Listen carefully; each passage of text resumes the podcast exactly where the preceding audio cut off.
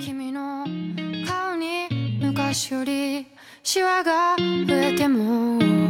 それでもいいんだ。僕がギターを思うように弾けなくなっても心の歌は君で溢れているよ。高い声も出せずに思い通り歌えない。それでもうなずきながら一緒に歌ってくれるかな。割れんばかり。拍手も響き渡る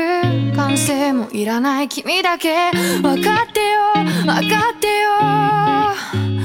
誰夢が叶ったの？お似合いの言葉が見つからないよ誰夢が叶ったの？愛してる。各位不上不下的听众朋友们，大家好，欢迎来到新一集的节目。然后今天是我和雨山，我已经认定他为事实上的主播了，就是感谢感谢，很荣幸。虽然还没有一些明文的，还要公示一下，对，有还没有公示，但是就像事实婚姻一样，可能有时候存在了就就已经继承一个事实，所以今天还是我们两个在一起来聊这一集的节目，因为这个这一集的节目其实跟我们两个都比较有关系，因为我们要聊是优酷新出的那个呃恋爱综艺节目叫。没谈过恋爱的我们，对这个节目，其实在播出之前是很火的，就是他在开放报名的时候，应该是做了一点点的宣推，但是他们应该也没有特别的去做，因为这个节目组的导演我是认识的，所以也一直知道他们到底是推进到什么地步了。然后当时就突然一下就上了热搜的第一位吧，第一还是第二，很高很高。对对对，大家都在报名。对，然后就所有都说我要给我的哪个哪个朋友报名，对对，然后那明星说我要给我弟弟，我我要给我给助理对我要给我助理什么，就是这个人群真的如我想象中的 大，然后也也其实很能够引起话题，所以在播之前，就是它其实就是爆款项还是有的，然后所以很多人其实都很期待。但是他现在应该是播到第二集吧，因为他一周就播了两集。他在播到第二集的时候，我就觉得其实我们可以来聊一聊这个 节目的一些呃台前幕后的一些感受。那雨珊跟这个节目挺有渊源的，要不然你先聊聊你跟他的渊源。你这么说，大家可能就觉得好像我有参，对我确实也有参与差一到，点点对，差一点点就参与到了这个节目中。是这样的，就是当时这个节目呢，它开放了这个报名之后，确实。在那个微博上引起了轰动，然后一夜之间，首先我是收到了来自我的朋友的 好多朋友的我信息，是不是也给你发过？对你也发了我也给你发过。就是把那个报名信息发给了我，说快 快去报名，这不就是为你量身定你做你？就是目标人群，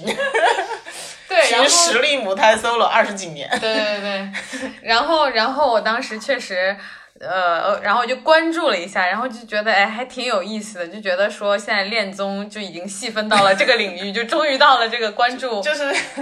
已经这么卷了对，就是但确实也是抓住了一个，其实也不能说是痛点，但确实是一个一个一个角度，对一个切入点，很好的一个切入点。因为我就是虽然不瞒大家说啊，就是不光就是我，我是一个母胎 solo，但是我周围也有很多这样的。其实不少，然后包括在我看那个先导片还是第一期的时候，嗯那个钟楚曦，他不是说他周围的是工作人对员也都是嘛？很多，对，然后尤其是而且也不是那种年纪很小的哦，一般都还年纪可能就三十，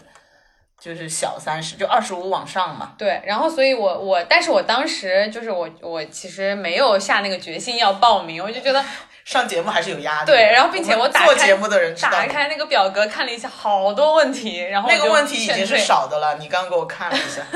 对，呃，然后呢，嗯，就我就暂暂且就把它搁置了，但是，嗯、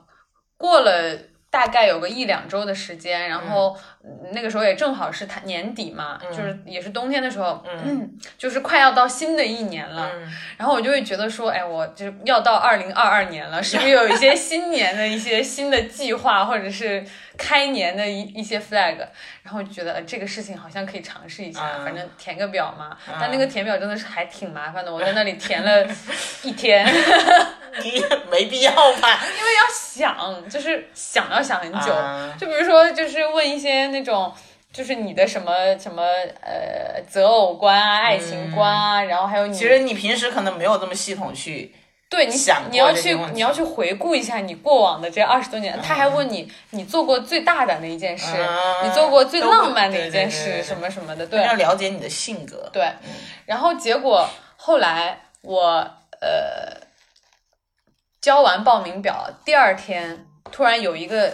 人加我的微信，嗯然后他的那个那个备注里面写的是我是那个舞台 solo，没练过呃没有谈过恋爱我们的导演，哦，那个时候名字已经定了是吗？对，啊然后我就我说哇这么快的吗？然后我就我就加了他，啊，结果加了他之后，我跟他一聊，我聊到我就发现。其实他看到的我的报名表是另一份，我才我才知道我的朋友、我的损友们竟然私自帮我填了一份报名表。这样你不会生气吗？如果你不想的话，其实还好，也就是他们其实知道你是想的，因为因为这种事情就是就是，即便你入选，如果你不想，你还可以拒绝。对对对。嗯但是我当时就回想一下，怪不得前两天我的朋友突然来问说，哎，有没有什么电影推荐？你有有没有你特别喜欢的电影？所 以他当时写的是哪个电影？他好像写的是。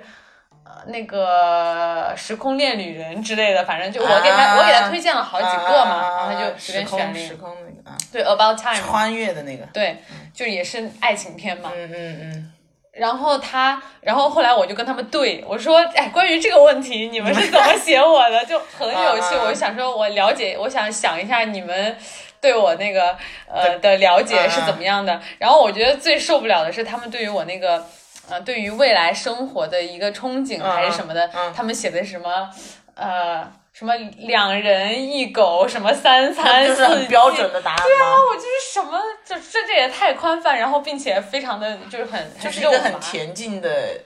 对啊，就生活啊，就显得很很多人都很文艺。对啊，就是也没有什么特点，但是又那你有一些肉麻的想是什么样的？我就会写的稍微具体一比点。如说哎，这里不不太方便透露。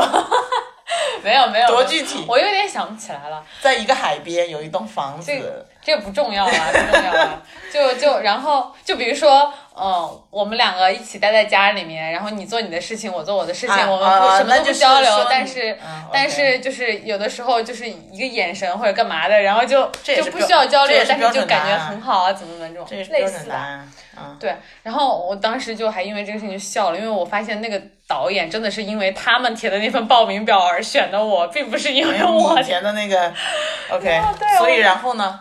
然后那个导演就就让我发了几张照片给他，然后嗯他说把你自己觉得你最好看的照片给我发过来嗯几张，然后又让我呃录了一段视频，简单的自我介绍一下，然后就是把自己的那些信息都说一下，他可能要是要看一下，就是你这个人动态，是什么样的，都都要的。对，然后形象是什么样的，嗯然后发过去之后呢就没有然后了。啊，就是你发了之后，他就没有再跟你对，他就说收到，但是之后我们俩就没有什么互动了。啊，所以你也知道，就是一轮游上对对对，啊，OK，嗯，但是反正也算是进入了海选吧，对对对，进入了海选，然后你现在对他们现在选出来这几个都不是很满意，是吧？就也不能这么说，我是怎么落选的？我为什么会输给他们？对，然后我我的朋友们他们就觉得说你一定能选上，你条件这么符合各个方面，怎么怎么的，对，然后后来我呃就是看了一下节目之后，我就觉得。我也不差呀，我就 本来是觉得说人家可能有更优秀的人选，对对对哎，看了以后觉得嗯，觉得也还好嘛，也没有说那个就优秀到哪里去，对对对女孩子。对。就不不是像我们之前有一些恋综里面啊，看到的那种心动的那种，对心动的信号那种。就，是什么创业老板，然后长得巨美，对，巨美巨帅，然后家里家境又巨好，然后要不然就是像那个之前那个韩国那个什么宋智雅，就那种网红已经有很多粉丝了这种啊。我一开始以为他们可能就是选这种，然后后来发现也有很普通很平凡的，她现在就三个女孩子嘛，对，三个三三三女三男嘛。嗯嗯，后面哎，现在四个四个女生了，多了一个，那最后来了一个模特，那就是那个也是 后后面加进来的嘛，对他学音乐教育的一个一个，啊，嗯、男的也是四个呀，那可能我没有看到那个第四个男生出现，第四个男生是谁啊？有四个男生，我记得嗯。是有四个男生，四个四，要不然就我看的时候好像还是有三个女孩子嘛，对，然后我就呃看到他们选角之后，首先嗯就就觉得说那一块儿神秘的那个面纱确实揭下来了，就是他确实也没有选说特别那个标签化的，嗯。然后然后让你觉得那种高不可攀，你周围没有的那种人，就而且大部分都是很年轻的在校大学生，嗯，本科生啊、研究生啊，对。对对，就是整整个就是很年轻。但我就觉得说，哎，我们毕业了的社会人也是 大量的这种母胎单身，难道不值得关注一下吗？在校大学生好好学习谈什么恋爱？他们也是怎么说？我觉得还是没有需要，就是因为恋爱然后到当时当非常焦虑的那个。对他当时公开那个海报，就是应该是前两播出的前几天有一波宣传，就是有那个定妆的海报嘛。嗯然后我朋友圈就有很多人优酷的人在发，就是做宣传嘛。嗯然后所有人的那个朋友圈文案都是，我就不相信这些人都没有谈过恋爱。因为他们看起来，我可能海报也有那种修啊，上节目有包装的一些嗯就很好看就显得就是很就是那种韩剧，有两有个男孩子，还有一个女孩子，那个很韩剧风，嗯。那种感觉。当然他们也都长得很好看，嗯，然后然后就是觉得说很不可思议，就是为什么这些人会单单身嗯、对，但是这个事情就很难讲。就是其实这个选题，就是我自己一一直跟你讲的，这个选题是我自己的，嗯，我很想做我自己的那个 bucket list 里面的一个东西，就是我我之前一直策划，也不是策划吧，也有人来提过一些案子，我都跟他们抛过这个 idea，我说。其实应该可以去做母胎 solo 这个人群，因为我知道它一定会引起话题。对，就是他大家都天天都在母搜母搜母搜，我周围有很多人都已经三十或者三十以上了，也有的，嗯嗯嗯，也有的。然后，然后，但是他们又怎么讲呢？就是以女生居多，嗯，哦对，基本上基本上都是女孩子，就是所以这在我们在策划的时候就会遇到一个很大的问题，就是我我们当时就想说我我们可能找不到男的。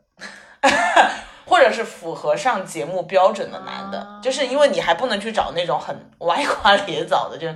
就也不好这么说了。但是他观对观感上，就他的那个条件啊，各方面，因为大家就觉得，如果你到这个年纪还没有谈恋爱的男的，多少都有点问题。但是你到这个年纪还没有谈恋爱的女生都非常的优。也而且也很优优秀嗯对，之前我们那个恋爱节目就是《九零婚介所》，也有一两个女孩子是没有谈过恋爱的，但是就是很好看。嗯但是男生真的太难找了。我们我们当时讨论讨论，就是觉得很可能会找不到男的。然后，但是这个人群确实是是值得关注的。嗯但是他们现在就是没有谈恋爱的，我的这个做法是完全按照心动的信号的做法来做的。嗯，一个是因为这个团队本身也是做心动做心动信号原来的团队，但他已经从从维众单独出来了，因为维众是这个节目的那个心动信号的呃出品方嘛，嗯然后他们相当于以前一支小小的团队，所以他们就从那个。那个公司出来之后，也有自己在创业啊，提一些案子，然后那个总导演也也跟我们有过一些简单的合作，嗯但是都没有合作成啦。但是，但是我能够感受到他是一个很有细情感很细腻的人。嗯然后我就看他这个，他当时这个节目提案成功的时候，我挺为他高兴的，就觉得他还可以去做一个，而且他当时就爆了嘛，爆了就觉得起点非常高，嗯就是肯定是有爆款项的，那优酷肯定也会投入很多东西去推嘛，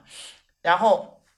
结果他现在出来这个品相呢，就是我也不能说它不好看，因为这种恋爱的综艺，就是我把叫做心动的信号这种东西，你只要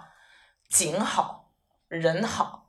呃，然后稍微做一点情景的设置，嗯，比如说让他们在那个房间里面开始聊天，化学反对了，有一点点说，哎，然后就是说，哎，这个女孩子可能对他有点兴趣，因为首先人都是好看的，就是人观众都喜欢看好看的人，所以这为什么所有的恋综也都逃不开这个这个命题，因为大家都觉得要看好看的人，然后所以都找的是很好看的人，就算是这种舞台 solo 的节目，也都要找好看的人。嗯然后他就他就已经，我就觉得这个节目它本身就已经是，我们就可以把它看成一个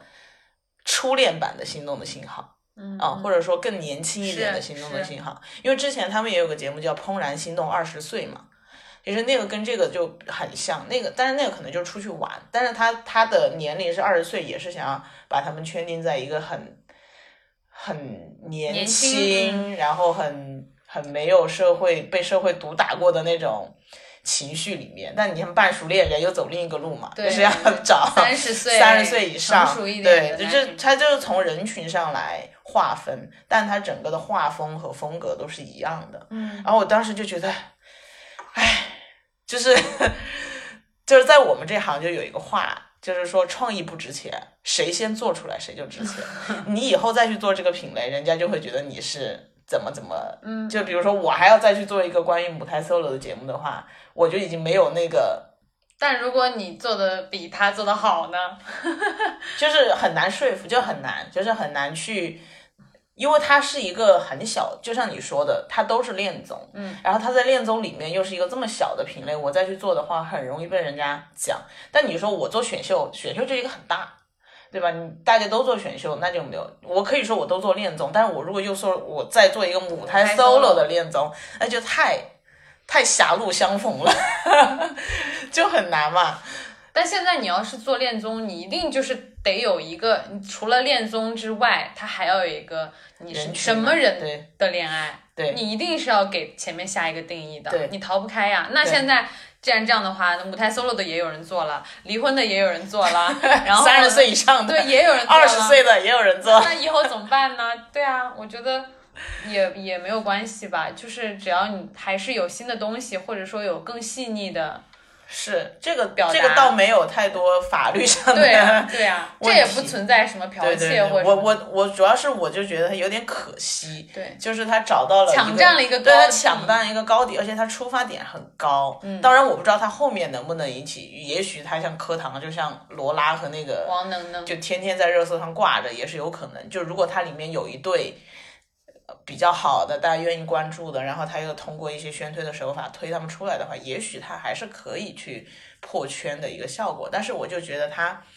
没有打中就是母胎 solo 人群的一个痛点。对，哦，而且我不知道你刚刚也在讲，我不知道是不是因为政策的原因，他们每个人在里面不敢讲母胎 solo 这四个字。他们用的都是初初恋，就是一直在强调说你想要一个什么样的初恋，对然后你对对初恋的一个畅想、憧憬，你对你你你想对你这个初恋说什么？对对对。我就觉得很奇怪，而且他们所有的软文儿，就是宣推的软文里面，都是打的主要的点都是说是一群社恐的人在谈恋爱啊。就是说，现在年轻人大家的社交能力都不是很强，而且他没有过亲密关系的话，他怎么去迈出第一步的那种一些舆论上的说法？但这样就会有一种好像说母胎单身多少都会有一点社恐的感觉。我觉得其实因为他可能里面有两个角色是挺社恐的吧，他里面的人有有那么一两个嘛，有一个看动漫的小孩儿可能是，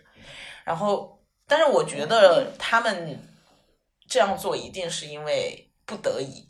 就不会是他们主动选择的，因为本身我如果讲我自己是母搜，肯定是引起更大的关注的。我为什么不讲呢？嗯不讲的话，一定就是有一些 不可抗力。嗯对，这个就是这个也一定程度上影响了他们的一些表达啊，影响了他们的一些输出，包括观察室的人的一些输出。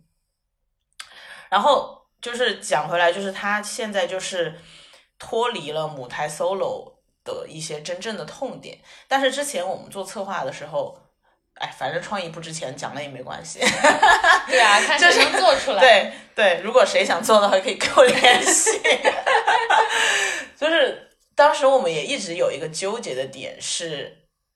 你要讲母胎 soul 这个人群，其实你更多的是想探讨这个社会现象。你探讨这个社社会现象，你就难免会问 why，就是 why 这些人是没有对，但是你。感情这个东西，你很难找到共性。嗯，就是一百个人，你可以有一百个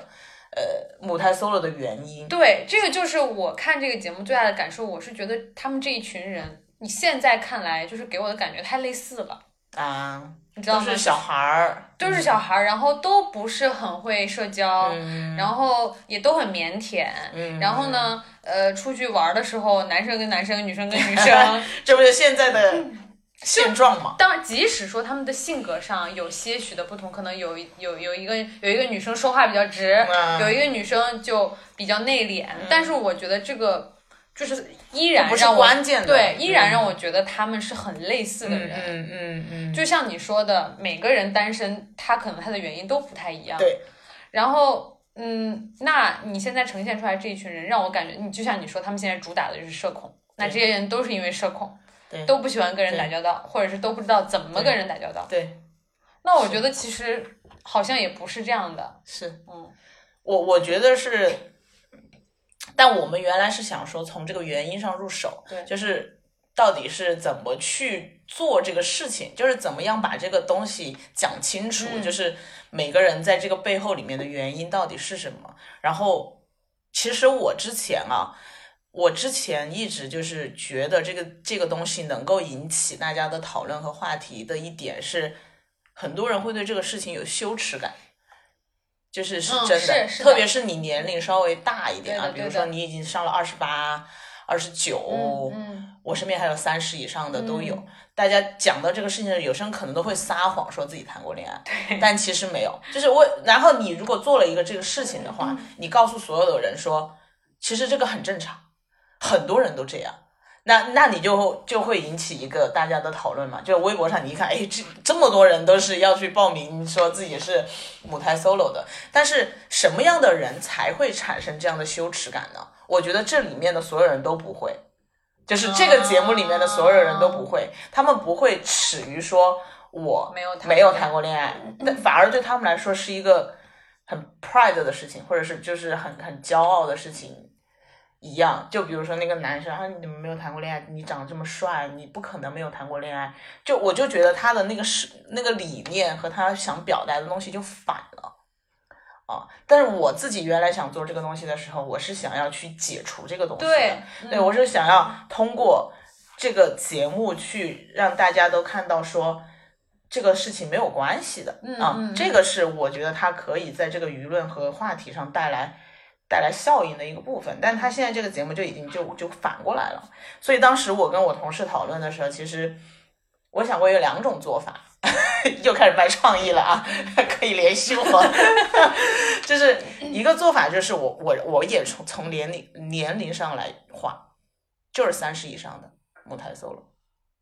嗯，我觉得三十以上的母胎 solo，他们一定有一个共性，就是他们特别想，嗯嗯，但是很难。他肯定尝试过，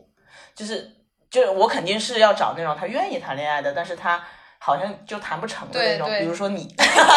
就你就符合我的选择。我我还没有三十岁，得过两年。行行行，等你到三十的时候，我这个节目才会做，我一定会找我。因为大家会觉得这个人群就他他就有一个很，我觉得有一个很鲜活的画像在那里了。啊！但是我就这个男的就更难找了，我告诉你。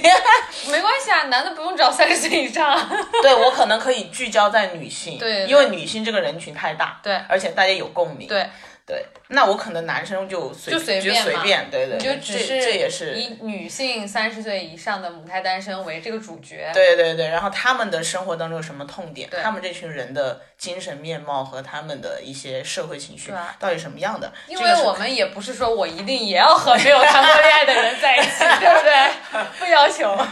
对对对对，但你就你就是从年龄和性别上这个来了，这个社会现实就是这样。是。呀，然后第二个点是，我觉得我们还有一个有一个话题，就是可以讨论的是说，谈没谈过恋爱这件事情到底影不影响我去谈恋爱？嗯嗯嗯，就是我也我我没有感情经历，我没有进入过亲密关系，会不会影响我去跟别人沟通，进入一段关系？嗯所以当时 我想做了一个 就挺好玩的，就比如说，这有点像美国那个节目叫《渣男岛》，嗯啊，就是有一批都是渣男，有一批都是好男人。但是我在这里想看的就是我我放了一群。好几个吧，几个母胎 solo 就没有过感情经验，我放了一群感情经验非常丰富的人。那他们，我也有一个，但是我不会告诉观众到底谁是母胎 solo，到到底谁是丰富的，对。然后从中间，我还可以用观察室来猜到底谁是，对吧？谁不是？那他们的行动，他们跟人家相处的东西，到底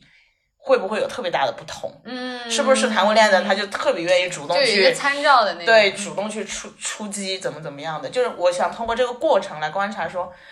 没有谈过恋爱的人和谈过恋爱的人，他有没有在在行为模式对在行为模式上，在社交上，在社交上有没有不一样？啊，我觉得这个很好啊，做呀。得 完了呀，怎么办？就你说的这些，说实话，我在这个节目里面都没有看，目前为止都还没有看到。，对，但是呢，我觉得肯定不是人家想不到，我们做的是人的都知道，你能想到的，别人都能想到，肯定是你在做的过程中，你面临着各种各样的就是在操作中对是很难落地对，就是一个是可能你的选角，包括你的平台，就是因为你要一个新的、很新、很新的东西的时候，你需要说服太多的人，你需要说服平台里面的人，你要说服客户，嗯，然后你还要说服就是你的伙伴。你的同事，因为大家大家想这个东西，每个人都想的特别不一样，然后每个人都特别坚信自己的想法。我们每次就是都是这样的，所以你最后都得除除非我是一个特别强势的总导演的角色，不然我也很难说服别人说我这个东西能做了。我就我也理解他们的 难处，但是我就觉得浪费了我的一个 我的一个想法我就觉得很伤心。我说那我怎么怎么办呀？以后就 就有就挺难的，因为因为这样会给我们后面带来的困难是，老板会觉得这个题材不好做了。嗯，老板就说那他们都已经做过了，就做不好呀，做不了呀，你再换别的。他们做过了做不好，就是也是一个参，对他们来说嗯是一个降低风险嘛。就老板就说，你看他们都那样做过了，但是但他们做不好也是有他们的，不代表别人就做不好。嗯但是从他们降低风险的角度来说的话，那我们就换别的嘛，啊，就不要再趟这趟水。但是我觉得很可惜啊，这样是很可因为惜因为你这个切入点很好，但是你又没有打到他的痛点，对，就是你是，我觉得他就是挂羊头卖狗肉，就是有一点这种感觉，嗯就是你。我不知道是不是我自己，有时候我的体感上会让我觉得那群人是一个什么样的人，但是我有时候也很谨慎说，不要以我自己的体感去、嗯去形容这么庞大的一个人群，嗯，也许他们也不是我想的那样。对我，所以我觉得说他们其实选角上应该更多元一点，嗯，就是目前呃这个现从现现在的这些嘉宾选角上多元了一点，他们也没办法配对了呀。没关系啊，就是观察他们的这个，嗯就是这个行为模式，然后还有他们的社交能力，还有他们的就是所谓的自己的呃情感观，在这个整个参与过程中的一些表现，嗯。我觉得是就想看的其实是那些东西，而不是说一群很青涩的人，然后在这里谈恋爱，就因为我我无法理解的是，就是为什么第一次见面，就是大家可以坐在那里一句话不说，就是你正常人，你见面你也是可以说几句话有说呀，只是说的很慢嘛，有两个孩子但是吧？但是我隔了很久，我觉得有可能他们也确实有说，但是节目组为了对对对营造社恐的气氛，呃人设就是显得因为他们作为母胎 solo，我能给他身上唯一的标签就是他社恐了。就像你刚才说的，因为他们没有别的故事，他们也没有别的，因为他们还小，那你说对他也不焦虑，对吧？我们如果是我三十还没有谈过恋爱，我肯定就焦虑啊，嗯我就觉得我错过了太多，对不对？谈恋爱是件多么幸福的事情，每天那个微博上大家都在。就是叫我甜甜，然后我就想说，哇，我整个二十代都没有谈过恋爱的话，你会觉得很遗憾。对，是是，我觉得他们可能跟同龄人相比，他们也焦虑。就是比如说我身边的人都在谈恋爱，为什么我还没有？然后我也但如果你现在只有二十五，你知道二十三的时候，这个事情也还是会有吧，就是因为一直都从来没有过这件事情，和和我我暂时觉得我二十五的时候没谈恋爱的时候，我觉得但我觉得对于在校生来讲，他们还是有非常多的机会，就是因为你还没有出学校，对你还有那个空间。对你，你你现在觉得谈恋爱或者说找就是有结交新的男性是很难，是因为你工作了之后，你那个环境真的就非常固定了，然后你的这个就是你真的跟学校是而且而且你工作你也大家也都知道的，就是没有那么单纯的是。人际关系了嘛。所以我会觉得说，他们其实都还机会很多，他们里面有工作的吗？我好像没看到。有有有两个，啊一个、一个是一个二十七岁的那个女孩叫蔡瑞，她是一个互联网运营，啊，那个那个很活泼的那个女孩子，对我觉得我觉得她可能最符合我想要的那个感觉。对，但是他其实是里面倒是现在就是给的戏份也很不多，因为他就是很普通，然后呃。也没有那两个姑娘好看。对对对对，然后在在那几个男生里面，他也不是说特别受欢迎，对，但我觉得他的那个画像确实是跟我们身边的人，匹配的，跟我们身边的人很对像。对，然后然后你看他的那个状态，就是他一回到自己的房间里面，就不停的在跟自己的朋友聊天，然后就是那个视频，然后讲，嗯，但其他还有一个男生也是，就是他是画画的，啊，那个男生就是那个那男生比较宅呀，他说他是两个月可以不出门的，那我觉得他说他社恐，说他宅，那我也很能理解，就那你就用他来他在被隔离吧？你就 你就用他来作为这个社恐的典型就好了呀。那其他人你再去做社恐，那跟他比，就你也超不过他，你就是你的那个特性。那男生不是长得很好看的那还个吧？还还不错，叫罗什么？哦，罗志阳。对对对对，就是那个蔡瑞，不是他第一个心动的就是那个罗志阳嘛？但罗志阳他他中途也没有到中途，就是第一期就想走，他就跟他就跟那个导演说说我我不想参加了，我觉得很难受，我觉得就是因为社恐是吧？对，他就觉得跟他们跟一群陌生人，他也不知道要说什么什么的。那我觉得 OK，你这作为一个社恐的典型，不就很好吗？那其他人就不要再强调社恐这个点了。然后，但是就他其他人没有点了吧？可能确实也没有什么，可能可能还没有到其他四个人都是年轻朝气校的是吧？大学生，只不过有的人话多，有的人话少，有的嗯人可能外外向一点，有的人说话直一点。嗯，但跟母胎 solo 这个有一点远，渐行渐远，并且我觉得他们有一个点，就是这个节目的节奏也是，就是不是很紧张，或者说没有嗯只给你一些让你会觉得兴奋的点，就是整个看下来你还是会平平的，就是清汤寡水，对，还是你你觉得可看可不看的那种，就是那是。对，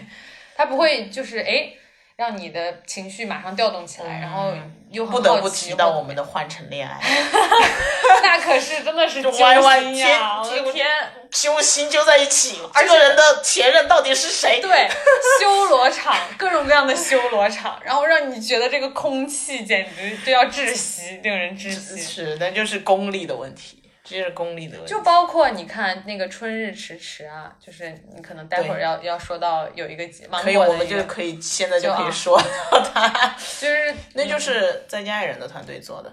对，因为他是讲一个离婚的人，然后在这里重新。我之前好像在节目里面讲说，是说《再见爱人》第二季在长白山那边拍，其实是讲错了，是这这个对，因为是我的朋友告诉我错误的信息。那他可能是说在家人的那那个组，对，就是那个组，而且也都是离，婚人，在此那个更正一下。又是离婚人群嘛，很容易搞混。嗯，然后现在我才知道是这个，你看他那个节目，他也是有先导片的嘛，但是先导片也还，我没有看先导片，我只看的第一集，啊，第一集、第二集我都看了，他一上来就是让这些人给讲故事呀，他没有，他一上来是让这些人去给自己的前任打电话，打了吗？就有些人就很艰难，就是我不打，我为什么要打？就是我我为什么要向他报备？打电话的目的是什么？目的就是说，那后面我可能会在这个节目中会哦讲，到我以前跟你的事情啊，征得他们的同意是对吗？对啊，然后他们有一些人就是就是最后都没有打，然后也有人打打了，对方没有接吗。哦，所以那个是王栎鑫的。吴雅婷是王栎鑫的前妻，哦，他就说他之前就是靠他他。打话题上热搜了。哦，那我没有查，但是嗯他打的时候，就节目组让他打电话，他就说，哎，可是他是艺人，哎，嗯是不太好吧？就是有蹭他的那个嫌疑，哦，他就直接这样说他。参加这个节目不就是已经是 但我觉得他还蛮可爱的，他的性格是可爱的。他性格是好的，对嗯对对。然后，嗯，也有女生，也有也有那个嘉宾，就是说，就是他就是很不愿意的打了，然后打的时候就是说，嗯，不要接，不要接，不要接，然后最后就没有 没接，接 然后就那个一口气就输下来，然后我觉得节目这个组肯定是提前沟通过的，就是我觉得这样的设计它是有效的，这就是这其实是回到最原始的问题，嗯。就是情感节目的社会洞察一定要非常的精准。对，就是他这个洞察就很明显嘛，是就是你你怎么样去抛弃你以前受到的伤害，能不能够去走进一能不能好好的告别？能不能走进一段新的关系？所以它每一个环节、每一个东西都会跟这个东西紧密的相关。嗯，那像他后面就是，其实我觉得他有一个设计也蛮好的，就是他没有说你们是来这里谈恋爱的，嗯它只是说我们需要有一个再出发的一个旅程。所以他说，你们每个人只要你你觉得你可以心动了，你就去拍那个灯，然后说当有半数的人拍灯了之后。这个旅程从治愈之之旅就会变成一个心动之旅什么心动之旅，类似于这样，就是它前面的呃前面的东西是说我们是一个治愈之旅，就是大家来分享，你也不用压力太大，对大家来分享，对你也不用在这里再找一个谈人跟你谈恋爱，但是你要分享你的故事，然后你要嗯。治愈你自己的伤口，嗯。然后但是你也可能会心动，那你心动的时候你就去拍掉那个灯，所以我就觉得这个节目组是很有。就是就是很有洞察的，包括他们之前也就那个功力是很深的，嗯你就能感受到那个功力。因为之前我看这个节目之前，我有一个朋友，他也是做节目的，但是他是一个 比较年纪中年的男的，嗯所以他跟我讨论说，因为我还没看，我只是知道，然后他就跟我说他觉得不好，嗯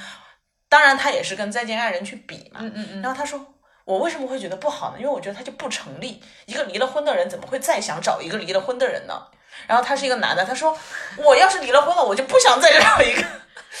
就是一些直男发言，你知道吗？嗯然后，然后他说我我离了婚，我可以去找很多，就是那我说那不就是那个王子文那个节目嘛？其实那个洞察就是女的都是离了婚的，但是其他男性是不限制的。对对对，什么样的都可以，对，什么样都可以啊、但是他因为他是艺人嘛，他可能就是做的角度又不太一样。但是我真的去看了《春日迟迟》之后，我就觉得就不是问题，是成立的，对啊它是成立的，而且他把这个人群的每个人的故事，包括我说的社会洞察痛点，它是从一而终是贯穿的，你就会觉得很舒服。嗯，就是我就听那些人讲他们离婚的故事，我也能听得进去，就是我也知道这些肯定就是。设计好对做节目就嗯设计的，就他们坐在这个地方就是要一个一个来讲，讲然后一个一个来说，然后那里面的人肯定也是精心挑选过的，个个人有各样的人设，有性格，但是你还是能够融入那个情绪里面，再加上以那个团队一贯的 BGM 和风景，就是那个拍摄的那个美美轮美奂的手法，就是很难让人就是不喜欢对。然后我还很喜欢那个台湾的那个男的，啊啊啊啊！那个 David，虽然他后面一直抱着那个毛毯，会让我觉得他是不是身体很虚，就是他连跳舞都要披着那个毛毯的时候，我觉得真的没必要，就是有一种很港台男人的那种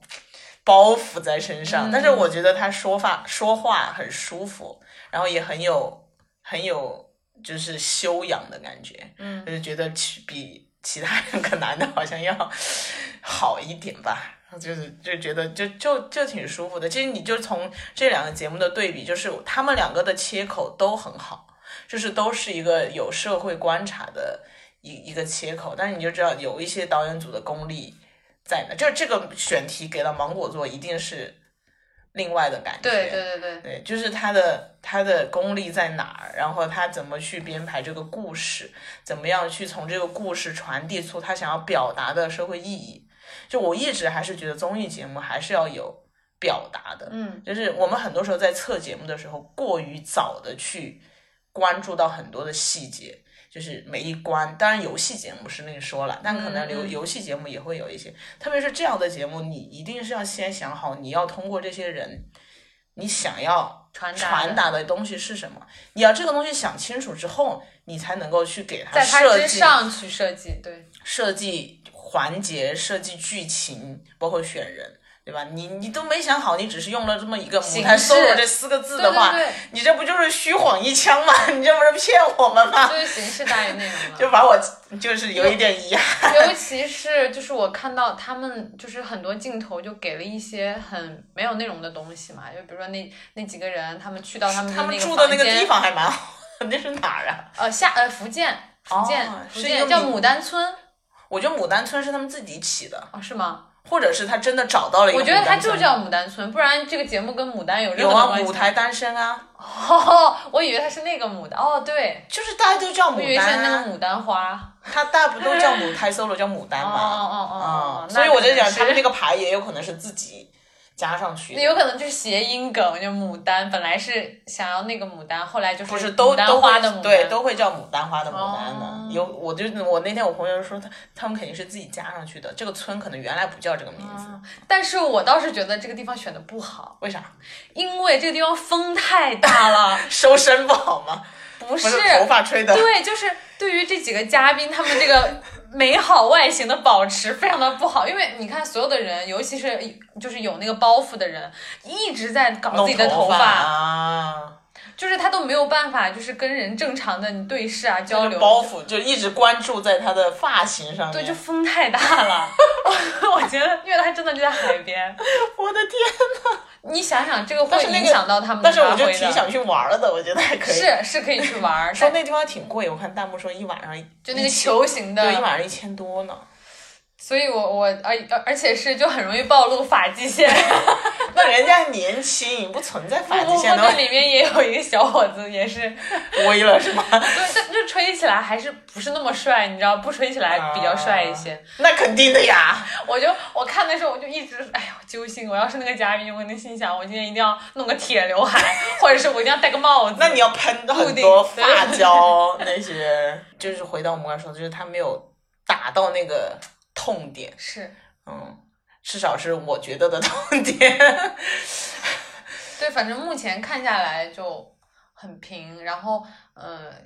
他们出去玩，我也不知道那个设计一起出去玩的那个情节去哪玩了？他们不就住在那个民宿没有，他们有一起出去玩儿，然后一起出去玩儿也是男生跟男生走在一起，女生跟女生走在一起，然后坐也是本来好不容易那个男生坐在了那个女生的旁边，结果他看到呃男生大部分都坐在那边，他说那我坐在这儿不太好吧，然后就过去。所以他就想营造他们跟其他那些谈过恋爱的人都有区别，就是他会是这样害怕跟异性有有接触，但是他们他肯定想营造这样的他们那样的行为方式，你不会觉得说是是因为他是母胎 solo，对，而是因为就是年龄比较小，你觉得吗？就是小朋友小的时候，像我记得我上小学的时候，我们班就有那种男生，就是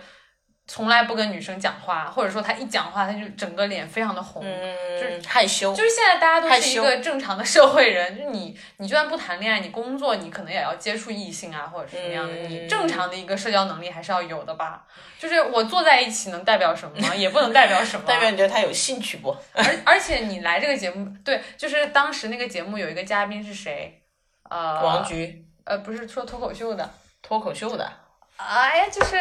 嗯，那个 Rock 何吗何不是何何广哦，Rock 是那边那个啊，何就是何广智何广智，何广智就说。哎呀，你们来这个节目是干嘛的？你们是要来谈恋爱的，然后都男生跟男生在一起，女生跟女生在一起，然后那不是第一步难吗？对他们来说，那是，但但我就觉得没有必要，就是坐在一起又怎么了呢？嗯，嗯，所以所以他更像是，就不要抱团儿。但现在现在我讲个题外话，我现在觉得性别是大家的第一身份认同。嗯嗯哦，就是在任何地方都是，在我们在哪个单位啊，在哪个团体，我感觉就是性别是你的第一身份认同，都不是你别的这种东西。首先你就是分了男性和女性，是我觉得这个性别的分化现在有点，是不是因为虎扑和豆瓣的 那种感觉，加上可能现在就是女性主义盛嚣尘上的时候，会引起一定的对对对对，反弹。也是。嗯，然后我就会觉得说，哎呀，有点可惜，想要看就是想要看的东西还是没有给我看到。我希望就是有人听了我的播客之后，把我的想法做出来，我无条件奉上，不收钱啊，不收钱，要不然我去给芒果 TV 提个案子。你就让那个做半熟的他们的那个团队，半熟是另一个团队，我还是比较相信芒果那边的。再见再见。半熟我你看了吗？我都看片段，就是在我跟你说，我周围所有的人都是一个节目没有看过，但是所有人都知道罗罗拉和和王王等等等谈恋爱的所有的过程。但可能真的营销做他得好吧的营销做的太猛了，而且就是老上热搜，天天在热搜上，每一集都是他们俩。就其他任何嘉宾，我没有一点点印象。有我知道有一个，人是谁，是周楠，是因为人世间的周楠死了的时候，有人在微博说，我还以为是半熟恋爱的周楠。哦，他是上热搜，然后周楠死了。对他写的是周楠去世，反正就那个热搜是周楠。嗯然后我点进去的时候，我看微博有个人说，我还以为是半熟恋人的周楠，然后我才知道半熟恋人里面还有一个人叫周楠，但你知道长什么样吗不？知道，我都不知道是男是女。哦，我都没看过那个，然后因为 怎么说呢？因为他这个三十岁以上这个，嗯，可能不是我特别想关注的一个痛点，嗯不是我嗯特别想关注的一个痛点。嗯，当然，他也是一个呃把自己划分起来的一个人群嘛，而且他的做法也跟新东西没有任何的区别。然后，所以我当时就没有兴趣。然后后来他又营销铺的太猛，罗拉是忘不了餐厅，忘不我知道了那个的里面那那个帮厨厨嘛，师，对他就是那个我们一个同事推荐过去的，哦，就推荐他上这个节目，然后他就那个什么了，嗯，但是可能，还挺好看的。但是他们可能肯定是很甜啦，他们两个肯定会很甜，嗯，但是我真的就没有太多的兴趣去看，所以就是现在这个恋综的内卷呀，我也对恋综真的就是你刚才说的嘛，只要有一个做了，那其他的可能就要去找一个新的突破口。对，就得我就我怎么样得找一个新的，不管是我去宣推也好，还是我要让这个节目它有一个社会话题立住，嗯，我必须得去找一个新哎，说到这个，那你可以回溯一下这个恋综的一个 发展。没有什么恋，之前讲过很多次啦。啊，就是因为讲那个再见爱人吗？再见爱人的时候也讲过，后来讲那个九零婚介所和那个渣男岛也讲过，但是其实也没有什么。我觉得现在中国的恋综很大程度上都被心动的信号给框住了，嗯因为什么呢？因为它很成功。当然，韩国也是一样，嗯就是因为它很成功，然后观众可能期待的也是这样。就是、但换成恋爱应该换成恋爱的形式，其实跟新东效没有不一样，它只是也是只是在人人上面做了区别嘛，就它整体形式大家住在一起，对吧？他是把分手了的前男女友放在一起。对啊哦，那也是一个人群上的，就跟我把离婚的人放在一起是一样的是。但是它整个形式都是都是四个男的，四个女的，而且都是要肤白貌美，然后各方面条件都很不错的，就是用这种拍偶像剧的方式。来拍这样的一个一个综艺嘛，它不是像你像像美国那些都是渣男岛这种不是渣男岛也是，渣男岛也是另一种做法，不像美国那种，他真的搞相亲的，就就像《非诚勿扰》啦，就最开始那种，他是真的实实在在的，就是要让你们来看到人间百态，看到各种各样的人，嗯，然后不是说每一个人都得去偶像剧的那种选角，你看我们现在选角都是嗯，偶像剧的选，像剧选不管你是哪个节目。是我觉得像没有谈过恋爱的，我们都已经算是退了一步了。是是是，之前你就会觉得我我一步比一步卷，就是这个这个主人公或这个这个角色一步比一步的对，那个背景要厉害或者怎么，所以他看的都是一个怎么讲呢？就是离我的生活是很遥远的一个偶像剧的感觉。是但是他有这种是有自己的爽感的嘛，所以但是现在我们所有的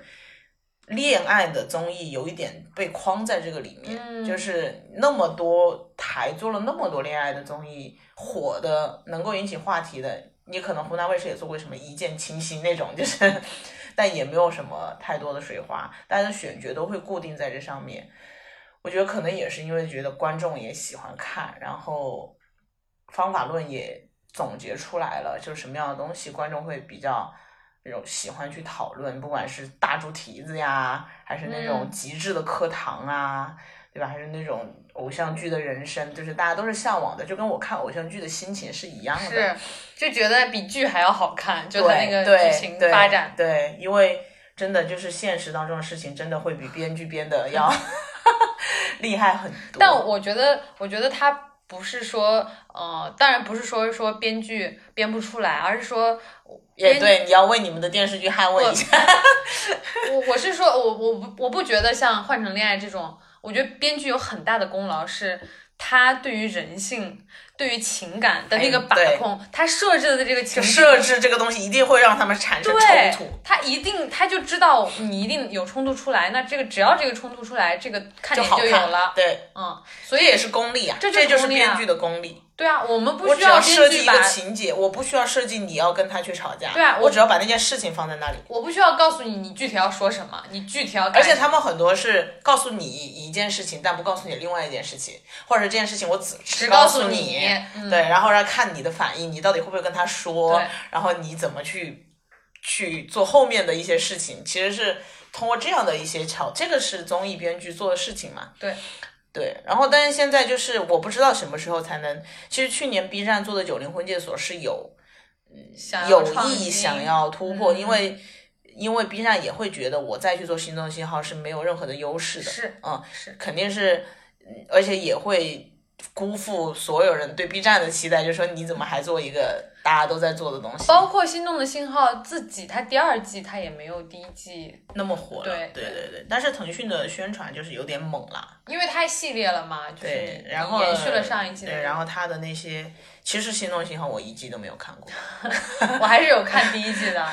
我大概看了一两集吧，我就想看看他怎么做嘛，但但你有关注那个吧？就是第一季里面有人就后来节目之后还撕逼什么。哦，有有有 上热搜了呀，各种上热搜。嗯，就是那个有有有有一个长得很像陈坤的男孩子是吗？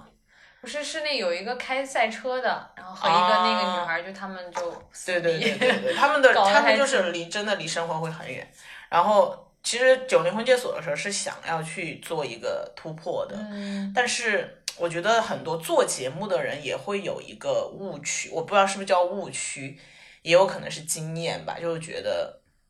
观众只能接受好看的人，就是就是选角上，他们已经觉得那里面的人就是已经不好看了，就是但但是就是大家会因为这个东西没有办法验证。就是我很难去验证观众观众是因为他好看喜欢呢，还是因为别的东西喜欢？这些东西没办法证实。你首先要用好看来吸引他，对，那这然后再发现这个人性格上。但是如果这样，的话，你的选角其实就已经，嗯，因为在这个世界上好看的人，他就是会活得舒服。嗯，我就这么说吧，就是真的，这个人但凡天生的优势，这个人但凡你觉得他颜值特别高的时候，或者他都可以上我们的心动信号那种级别的嗯好看的话，他的生活一定是舒服的。就算他没有钱，周围的人也都捧他，对吧？你这个女的，那男的不都，你不可能谈，你谈不上恋爱，真的就是因为你主动的选择，嗯，而不是说我被动接受这个事实。所以这样其实就会让这个人他身上的那种故事感和他的复杂性会降低很多，我个人觉得。然后因为我活到就是三十，少了一些现实，多了一些梦幻。我活到三十岁才理解这个道理，就是说长得好看的人，他的生活一定是舒服的，真的，真的。你可以说他没有钱，你可以说他呃学历不好，嗯怎么怎么样。当然，当然也有一些红颜薄命那些，就是你那种法律犯罪的事情就，嗯 就可能在排除在外。但是，他一定就是从他的心态上来说，我觉得他是会因为他可能从小就受到的一些对对待，对他来自接收到这个世界的一些讯息就是不一样。他就是善意的，对他就是衷心捧月的，这个是我就是除了性别是第一人群属性之外，值颜值是第二人群属性。你知道，我今天仿佛在讲一个社会学的课程，但是我觉得我思考过很多，因为我们之前也测嘛，就是想说这个情感节目该怎么怎么做啊，该怎么怎么做，然后就就其实就是有点他的社会洞察其实还挺多的，就是就像你你说到颜值这个东西，我就想到很多电影或者剧啊，他前期他即便他这个主角他是一个丑女或者后面都会丑男，变美是吧？对他的结局，他一定是你，你是一个胖子，你后面你得得到爱情，一定是你减减肥之后，对你们才就是收获到那个果实。这个这个突破就要让你来做了。但啊是但是大家就是本能的想看嘛，我们做这种东西肯定是要做观众想看的东西，所以就比较难去做挑战挑战观众的一些。所以我觉得你，比如说我那那像《爱情神话》，它是一个突破，是因为它已经就是把那种浪漫的、青春的，然后颜值很高的，它已浪漫神话、经稍微爱情神话颜值还不高啊哎那那不是有，它还是放到了就是年龄，啊！年龄已经放的很高了嘛，然后又是一些，当然那几个女演员她们个顶个儿的好看呀，那一个个身材，我天，三个人对我走那完的是，那男演员，男演员，这就是这就是另一个问题。对，就是对那男对男士和对女士的要求，我今天要找一个又老又丑的女的，三个，那别人就说只是看中你的钱，对吧？也是。只是看中你的钱，这又是一个回想找一个反例找不出来。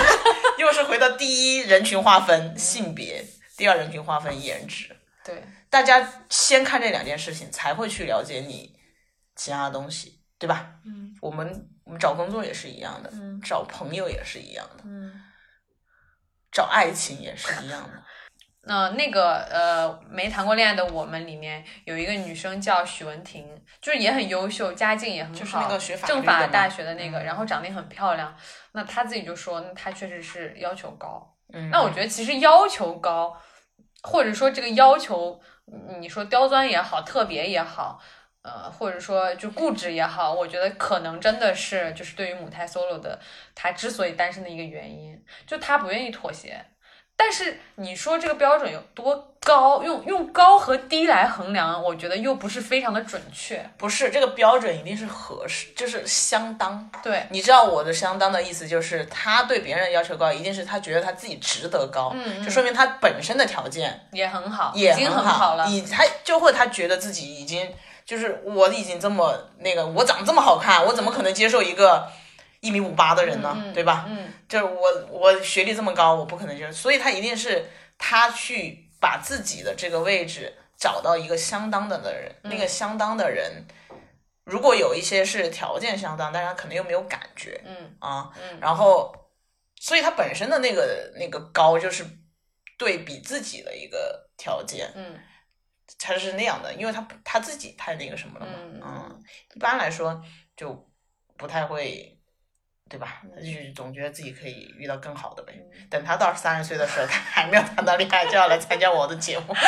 我看他有没有羞耻感。他可能在这个节目里面就要脱单了，已经。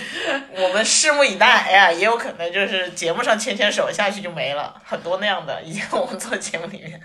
就是我我我可能大家都是从一个是从经验出发，一个是从人的一个正常的，比如说就是生理需要也好，情感需要也好，就觉得谈恋爱是一个很正常、很普遍，然后对很大众的一件事情。如果你不做的话，好像就是你怎么了？但实际上你就很奇怪，或者是你就有哪一点有点问题。可能从人群比例上来讲，一直没有谈过恋爱的人确实占少数，跟跟多多少少都谈过，有过，但是谈过和没谈过，它的这个概率，它我觉得它就是一个概率事件，它的概率也就是它是个概率事件，一对一啊，是的，五对五啊，对不对？就是它是概率事件。你不能因为说你们大多数人都谈过，你就要求所有人就必须要谈过，你不谈过你就不不正常。不不不是一个正常人。对对那其实它就是一个概率事件。对就我自己的感受是这样，对，就所以从这个，就是因为它是一个概率事件，所以你不需要就是觉得要自卑或者觉得觉得不好说啊，就可能最多你你说运气不好，也不能说运气不好，就是但是因为我觉得，不管是从所有的影视作品，还是从一些文艺的，还有一些宣传啊什么的，把这个东西描绘的太美好了。嗯，他描绘的太美好了。你说把爱情吗？对，把谈恋爱这件事情描绘的太美好，嗯你就会觉得它是一个这么好的事情，你不为什么对你不能？错过的事情，就是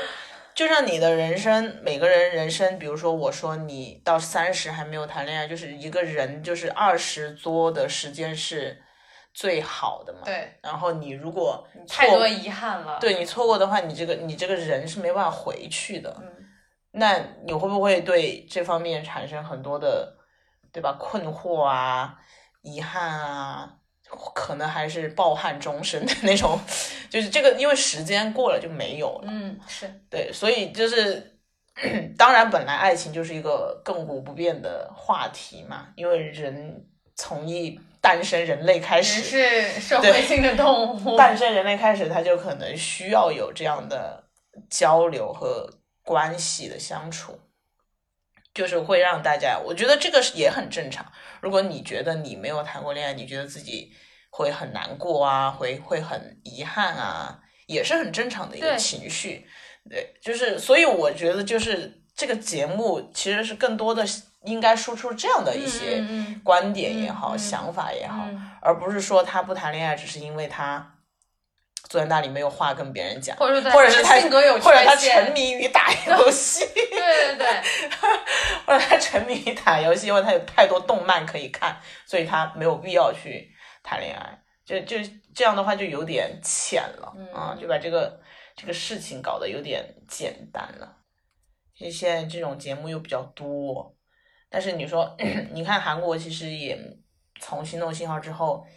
也没有突破整个的形式，嗯嗯嗯。他做了好多相关的版本，什么跳舞的啦，然后猜就是 love catcher，就是去找那个不是谈恋爱的人，但是就郎君的那个模式嘛。嗯。然后后来再到离我们离婚了，但我们离婚了有一点不一样，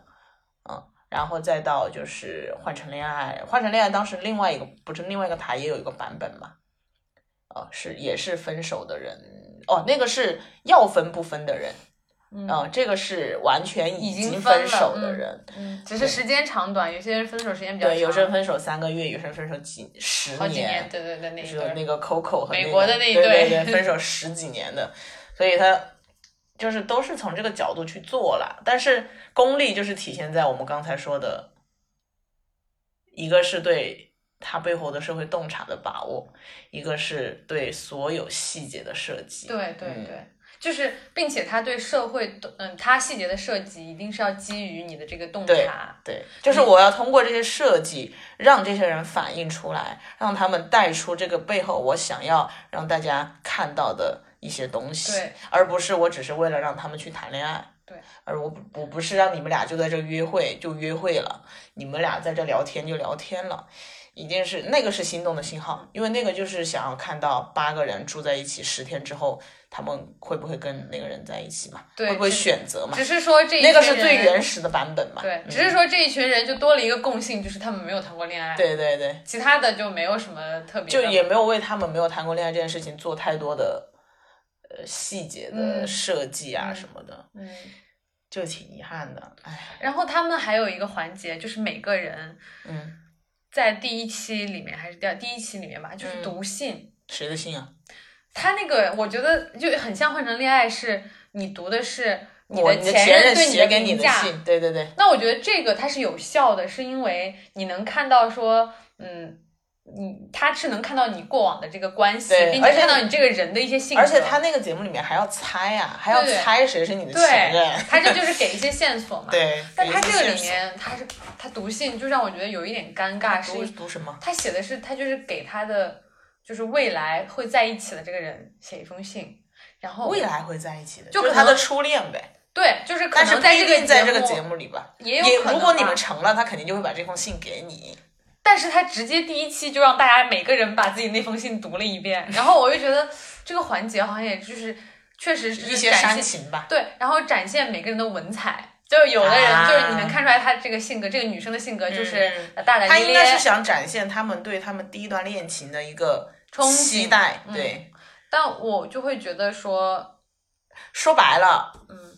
他这些设计是围绕他现在想要表达的东西的。他想要表达就是他们怎么去开启他们的第一段恋爱。我们想要看到的是我们之前一直在说的那个社会洞察。对，所以它就不一样，就对你来说就无效，但是对他们的设计来说，他就觉得这个是有效的，因为他想要通过这个性去看到一个没有谈过恋爱的人，他对恋爱的想象，是什么样的？他对他未来的男友、嗯女友的想象是什么样子的。对，这个是他设计这个东西的目的嘛。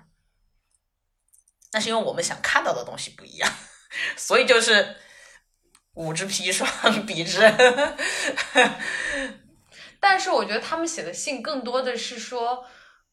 嗯、我我要怎么，就是你终于来了，我等你等了好久。啊，是这个样。对他们写写的都是这这种，他说他就是笃定他能在这里谈上恋爱吗？对，那就是说，嗯，你怎么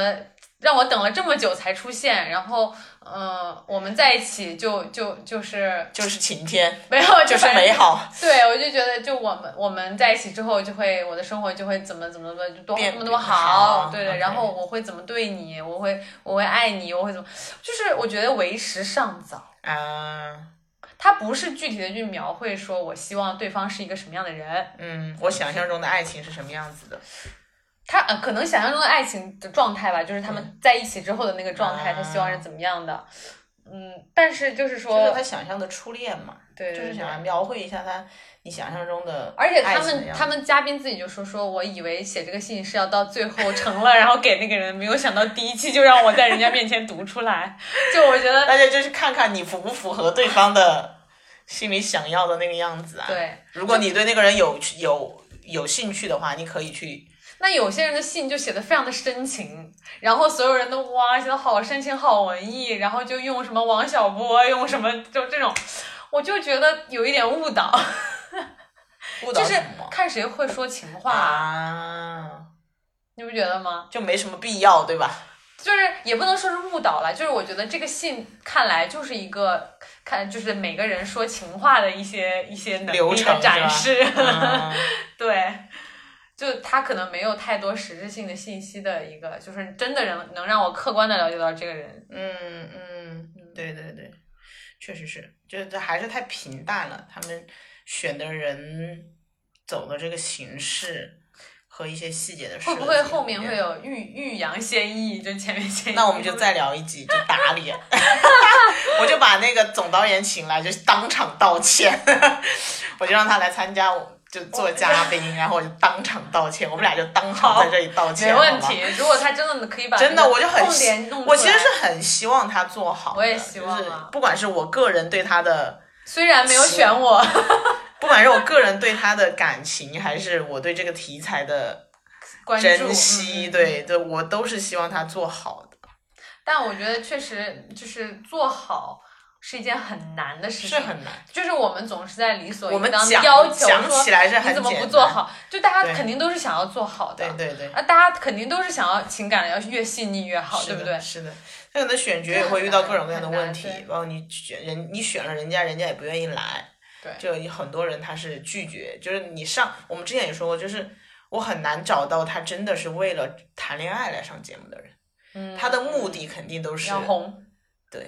要嗯。红，或者是有自己的一些，就很多创业的人，对他们参加什么《非诚勿扰》啊，打点广告啊，对所以他的动机其实是很难、很单纯的，所以你就更需要在这个节目的过程当中去让他沉浸的表现出来啊，就是就你让你觉得他至少是单纯对的，你觉得他是想要真很认真诚的想要找真诚的，然后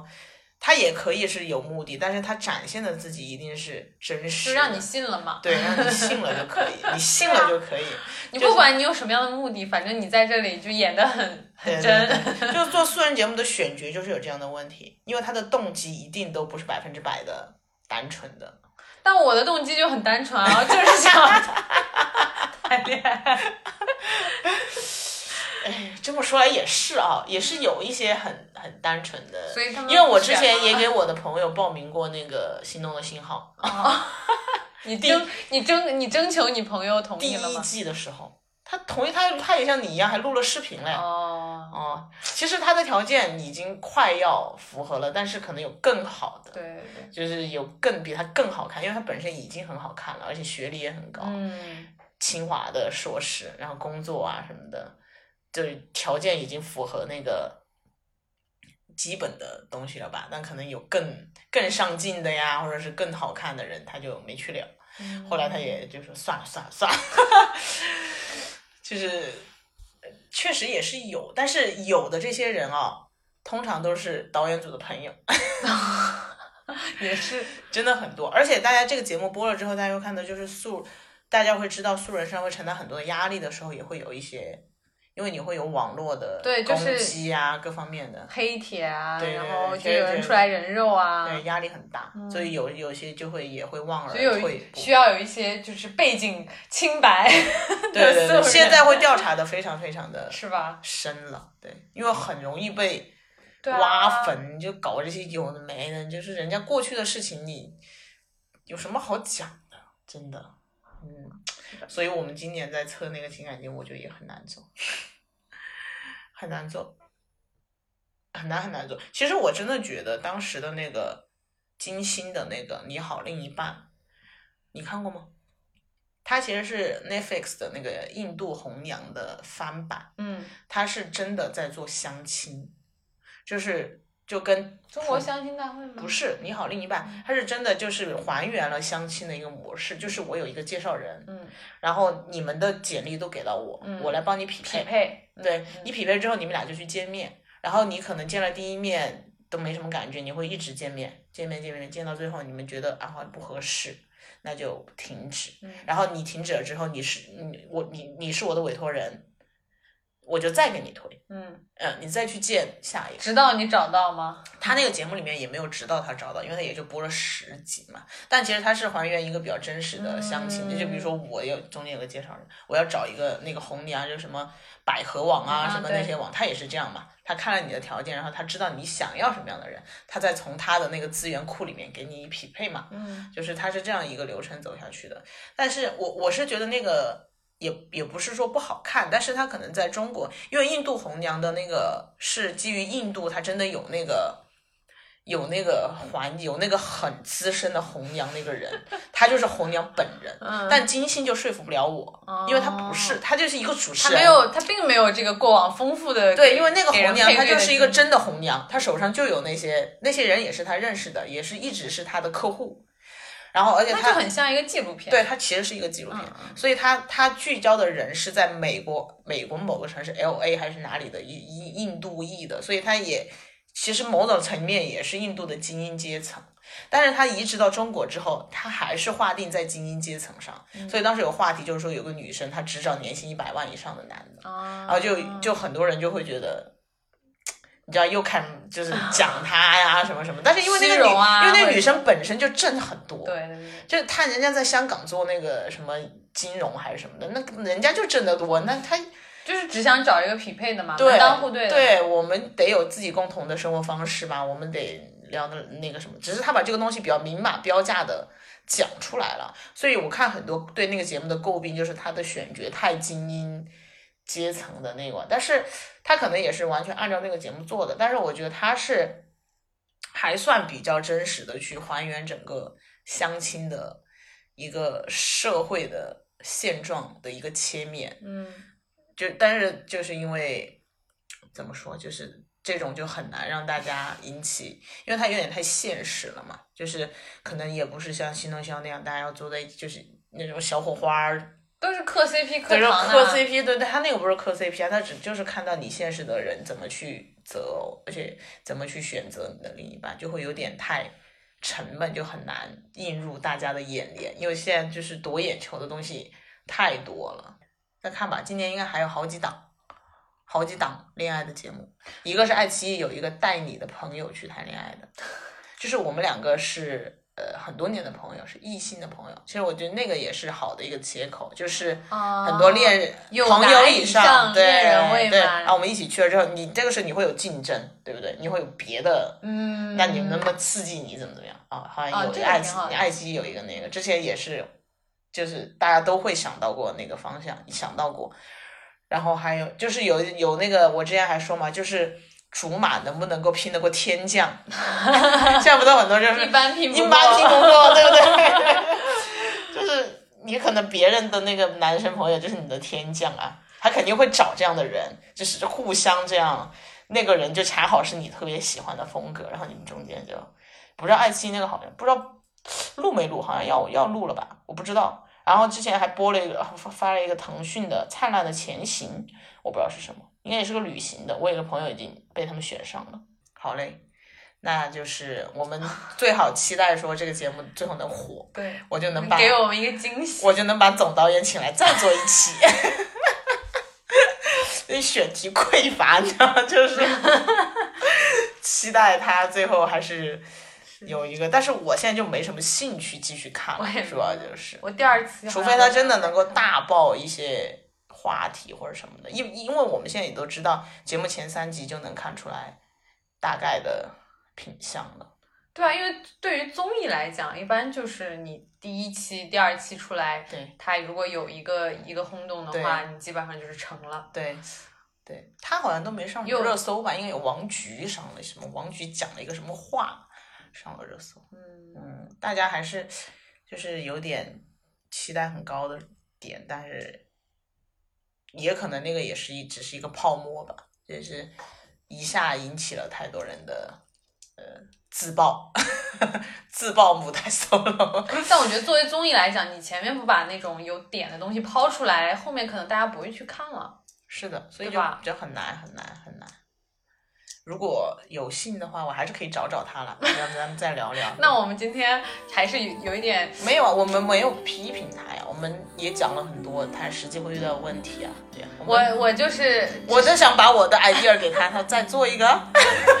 他们要做一就是下一季做的更好对，第二季，哎，咱们就把我找过去，一个合作，一个合作，因为那个时候你也满三十了，符合我的那个标准。好嘞，那今天我们就先聊到这里，我们下期再见，拜拜，拜拜。